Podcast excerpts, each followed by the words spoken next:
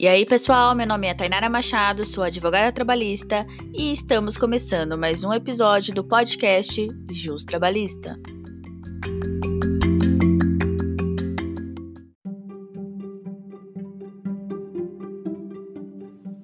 O tema do episódio de hoje é discriminação no trabalho.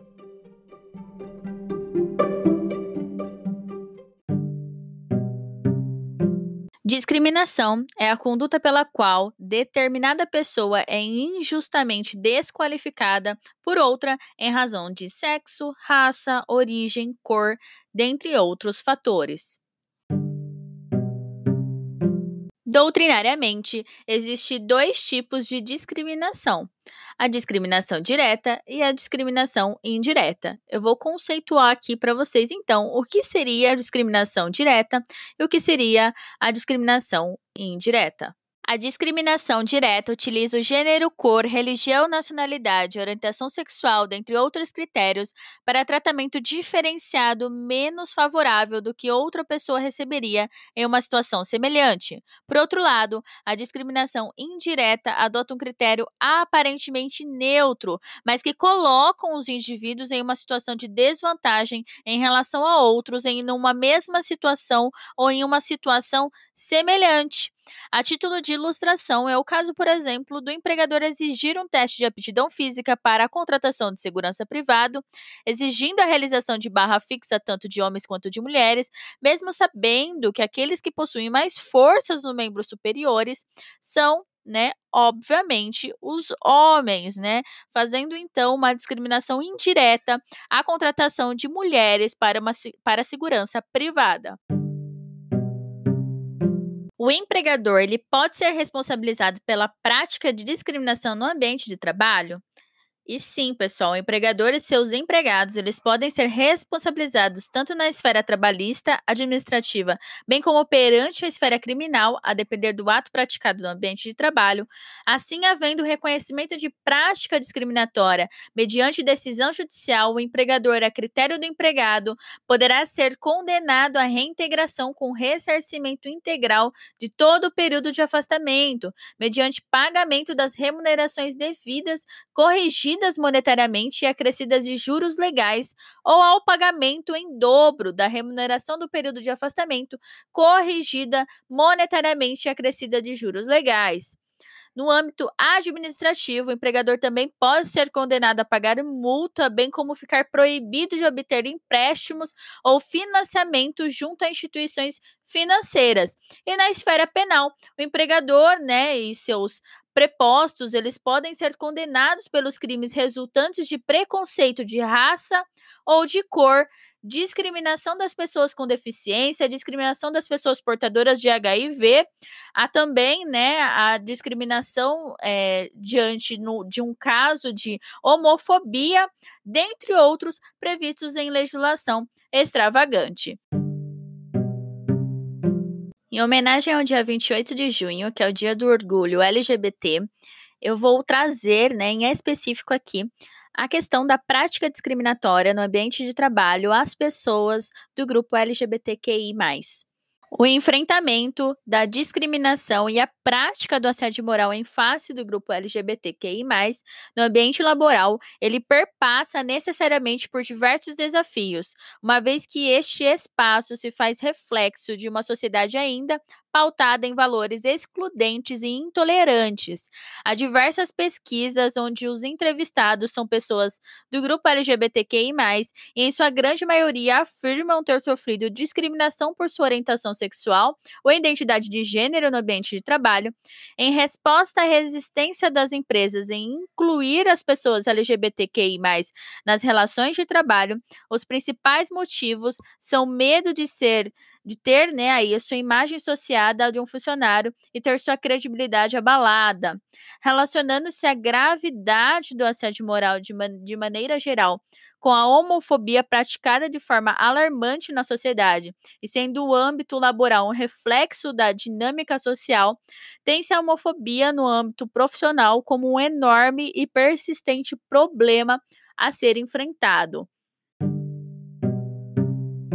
Quando se impede que as pessoas trabalhem em razão de sua orientação sexual, estamos diante de outra condenação, aquela que remete à morte, pois após a modernidade, só o trabalho insere o sujeito na vida digna em sociedade. Por mais criticável que possa ser a imposição do trabalho livre, é ainda o trabalho que nos possibilita viver.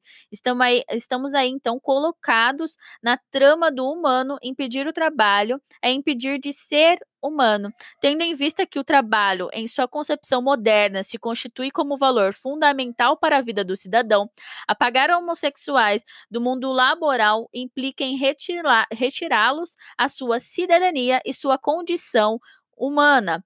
As consequências práticas de uma discriminação contra as pessoas LGBTQI+, podem resultar em um passivo trabalhista para a empresa, resultante em indenizações por dano moral. Lembrando, como já foi mencionado, que a empresa ela deve promover um ambiente de trabalho sadio e seguro para seus colaboradores, portanto, é responsável se houver práticas discriminatórias dentro da organização. Outro grande ponto, pessoal, é se é possível o trabalhador que pratica ali é, a discriminação no ambiente de trabalho, se é possível é, haver ali a dispensa por justa causa desse trabalhador. E sim, é plenamente possível, né, é, se gerar ali a demissão por justa causa. Conforme o artigo 482, a linha J da SLT, qualquer ato praticado por empregado no ambiente de trabalho de forma lesiva à honra ou mesmo boa fama dos demais trabalhadores pode motivar a dispensa por justa causa, né? As manifestações observadas mesmo nas redes sociais, conforme a jurisprudência hoje, né, existente, pacificada no, nos tribunais do, do trabalho, aponta ainda a possibilidade de dispensa por justa causa de empregado ao ofenderem o empregador, por exemplo. Né? É possível a aplicação da referida penalidade, né, da justa causa, na hipótese de a ofensa ser dirigida a um dos demais empregados, especialmente se houver previsão expressa no código de conduta, por isso é importante, né, a empresa ter é, é, definido ali no código de conduta dela, até mesmo porque tal fato ele pode prejudicar o bom, o bom andamento do trabalho ou a manutenção de um ambiente de trabalho saudável, como eu já mencionei né, no, no tópico anterior, a, a questão do ambiente de, de trabalho saudável, seguro e sadio é de responsabilidade do próprio empregador, né, da própria organização da empresa.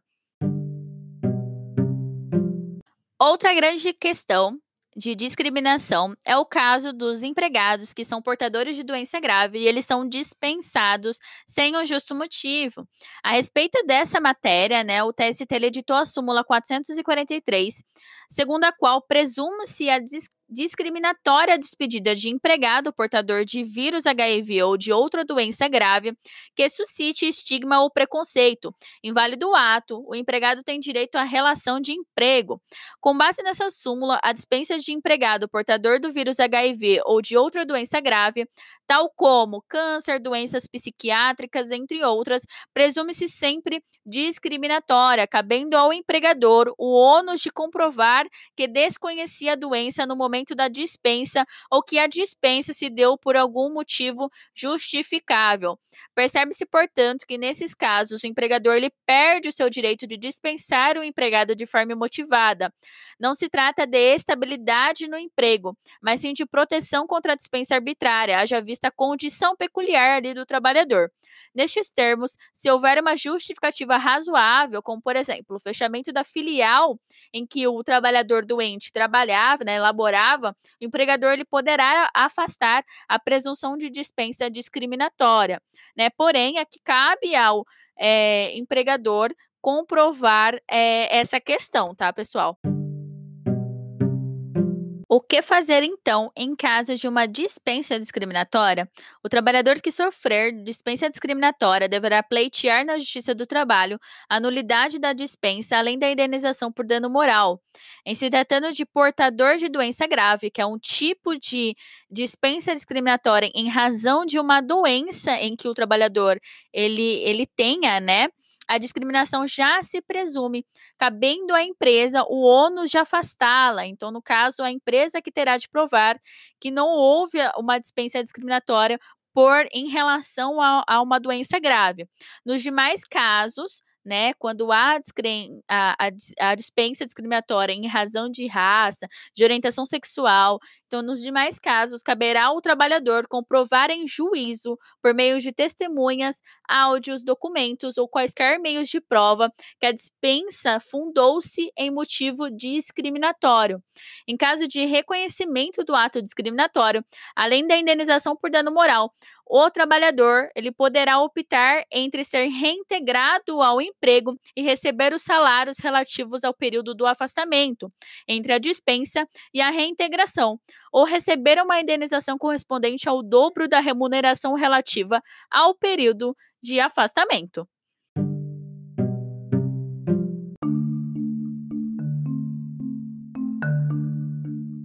E já encaminhando para o final,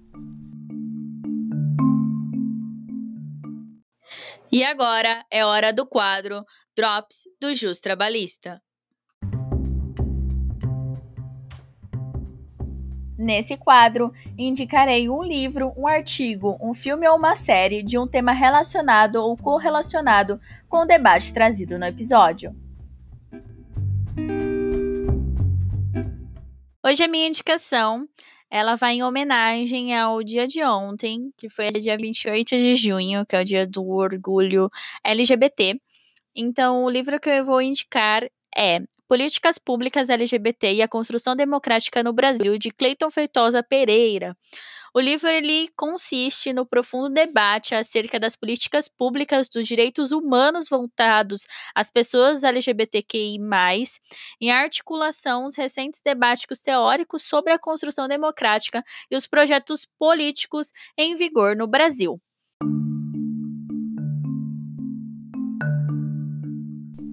Bom, então era isso, pessoal. Se gostaram do episódio, compartilhem com os amigos e até o próximo.